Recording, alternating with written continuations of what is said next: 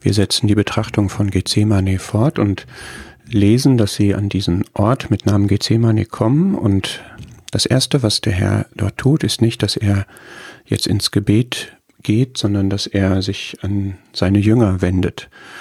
Das ist ein durchgehendes Motiv, dass je näher die Leiden rücken und es umso verständlicher wäre, dass er jetzt einen Tunnelblick bekommt sozusagen, sich fokussiert auf das, was ihm bevorsteht, diese maximalen Leiden, die niemand sonst in dieser Form erlebt hat, dass er gleichwohl immer einen Blick für sein Umfeld hat. Das war schon bei seinen Abschiedsreden so, Johannes 13 bis 17.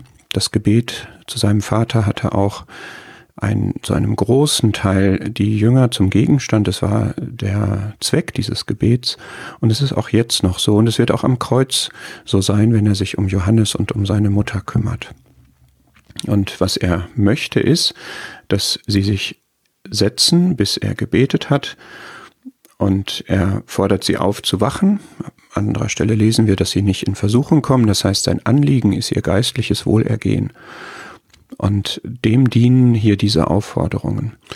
Und wenn wir jetzt in dieser Episode uns die Jünger anschauen, dann tun wir das unter zwei Gesichtspunkten, nämlich einmal, wie der Herr mit ihnen umgeht und dann möchten wir auch selber daraus lernen. Also zum einen sehen wir, dass er ihnen zugewandt ist, ähm, dass er nicht, nicht zumacht, wo es an seine Leiden geht.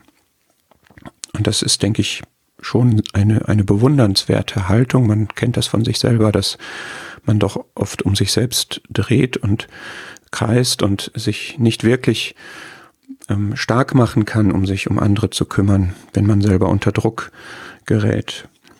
Ähm, zweitens hat er schon beim Passa gesagt, Lukas 22 schreibt es so, dass er sich mit Sehnsucht gesehnt hatte, das Passa mit ihnen zu essen, ehe er leidet dieses mit euch zu essen. Und auch in Gethsemane ist das so, in Matthäus 26 wird das so formuliert, er möchte, dass sie mit ihm wachen. Das heißt, er möchte mit ihnen zusammen sein, er möchte sie dabei haben, er möchte Gemeinschaft haben. Und das ist etwas ganz Wichtiges, wenn wir jetzt Gethsemane betrachten, dass er ein Anliegen hat, dass seine Jünger, und das beziehen wir auch auf uns, dass wir Gemeinschaft mit ihm haben in dieser Szene. Das heißt, dass wir uns in diese Szene hineindenken, dass wir in dieser Szene mitgehen, dass wir mitempfinden, dass wir mitleiden, soweit uns das möglich ist. Das hat seine Grenzen, weil wir in manche Dinge einfach nicht eindringen können. Er war Gottes Sohn, er war ein vollkommener Mensch. Gerade in dieser Szene, da sind, stehen wir zurück hinter diesem Status, den er hatte, und doch möchte er das gerne. Und ein Ausleger hat ähm, geschrieben, und das, das finde ich sehr bemerkenswert, dass für das Verständnis dieses Abschnitts der Herzenszustand wichtiger ist als die Auslegung. Denn es besteht die Gefahr, dass die Empfindung unsererseits verloren geht, wenn wir sezieren, was wir empfinden sollen. Das ist etwas, was ich uns mitgeben möchte, wenn wir jetzt die, diese Folge, die nächsten Folgen vor uns haben. Wir wollen es gesund auslegen. Auf gesunder Auslegung beruhen gesunde Empfindungen. Aber es geht darum, und das ist das Anliegen des Herrn, das ist das, warum der Geist uns das überliefert hat, dass wir in die Empfindungen des Herrn, soweit uns das möglich ist, eindringen wollen, um mitzuempfinden und um dadurch dann auch Impulse zur Anbetung für ihn zu haben. Letztlich sieht man das eigentlich auch ähm, in dem, was hier geschieht. Er sagt nämlich zu den Jüngern, setzt euch hier, bis ich gebetet habe, und dann nimmt er drei von ihnen mit und dann spielt sich diese ganze weitere Szene ab. Ist interessant, wir haben also hier einmal acht Jünger, einmal drei Jünger. Und es ist korrekt, dass diese acht Jünger dort zurückgeblieben sind. Das taten sie auf sein Geheiß. Das können wir Ihnen jetzt nicht negativ auslegen, auch wenn wir gleich eine Anwendung machen. Ähm, müssen wir das festhalten. Die haben an der Stelle nichts falsch gemacht. Sie sollten sich da hinsetzen und das haben sie getan. Ähm, sie haben allerdings dann nicht gewacht, sondern sind eingeschlafen im weiteren Verlauf. Das ist ein anderer Punkt.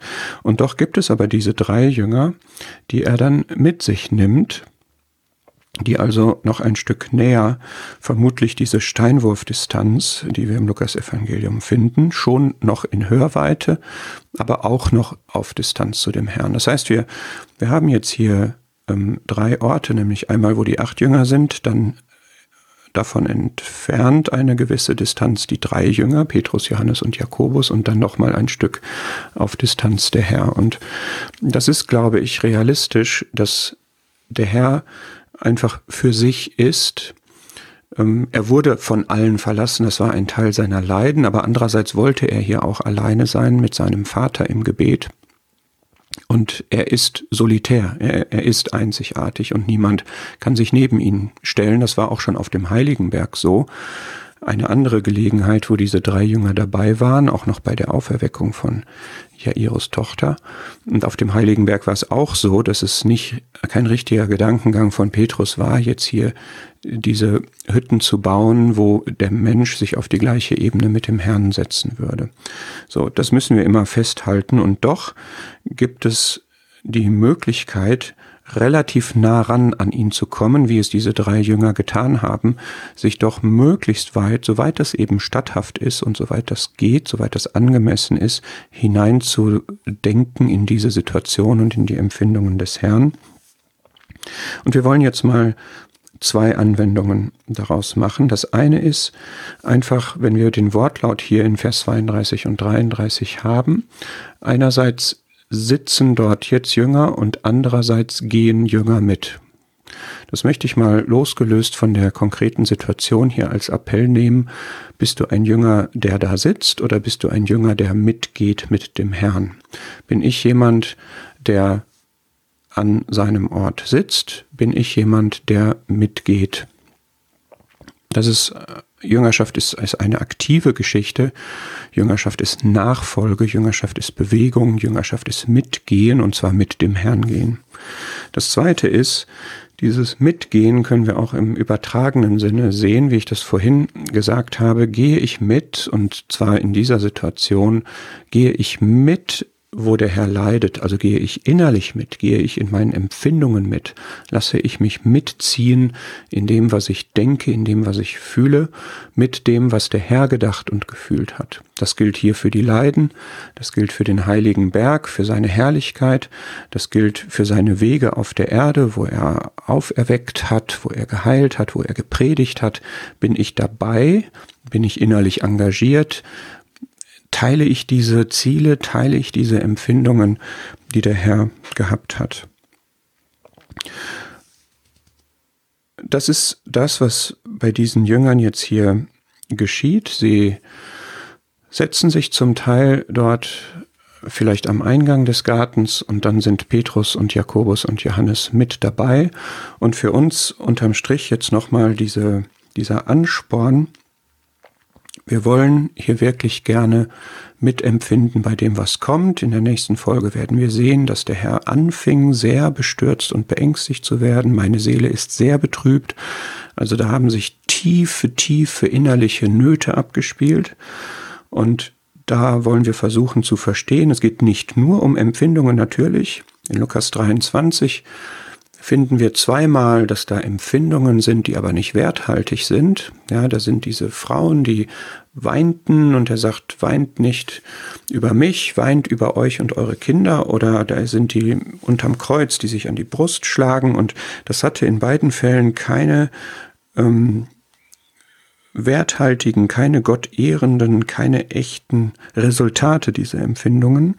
Aber es geht jetzt hier darum, dass wir Empfindungen haben, die tiefgründig sind. Wir wollen jetzt Gethsemane aus dem Grund so ausführlich betrachten, dass wir festen und tiefen Boden für unsere Empfindungen haben, dass sie inhaltsreicher und, und gehaltvoller werden, so dass dadurch auch eine, eine tiefere ähm, Anbetung entsteht, die der Herr halt möchte, als unsere ähm, geistlichen Schlachtopfer, wie wir das zu Beginn gesehen haben.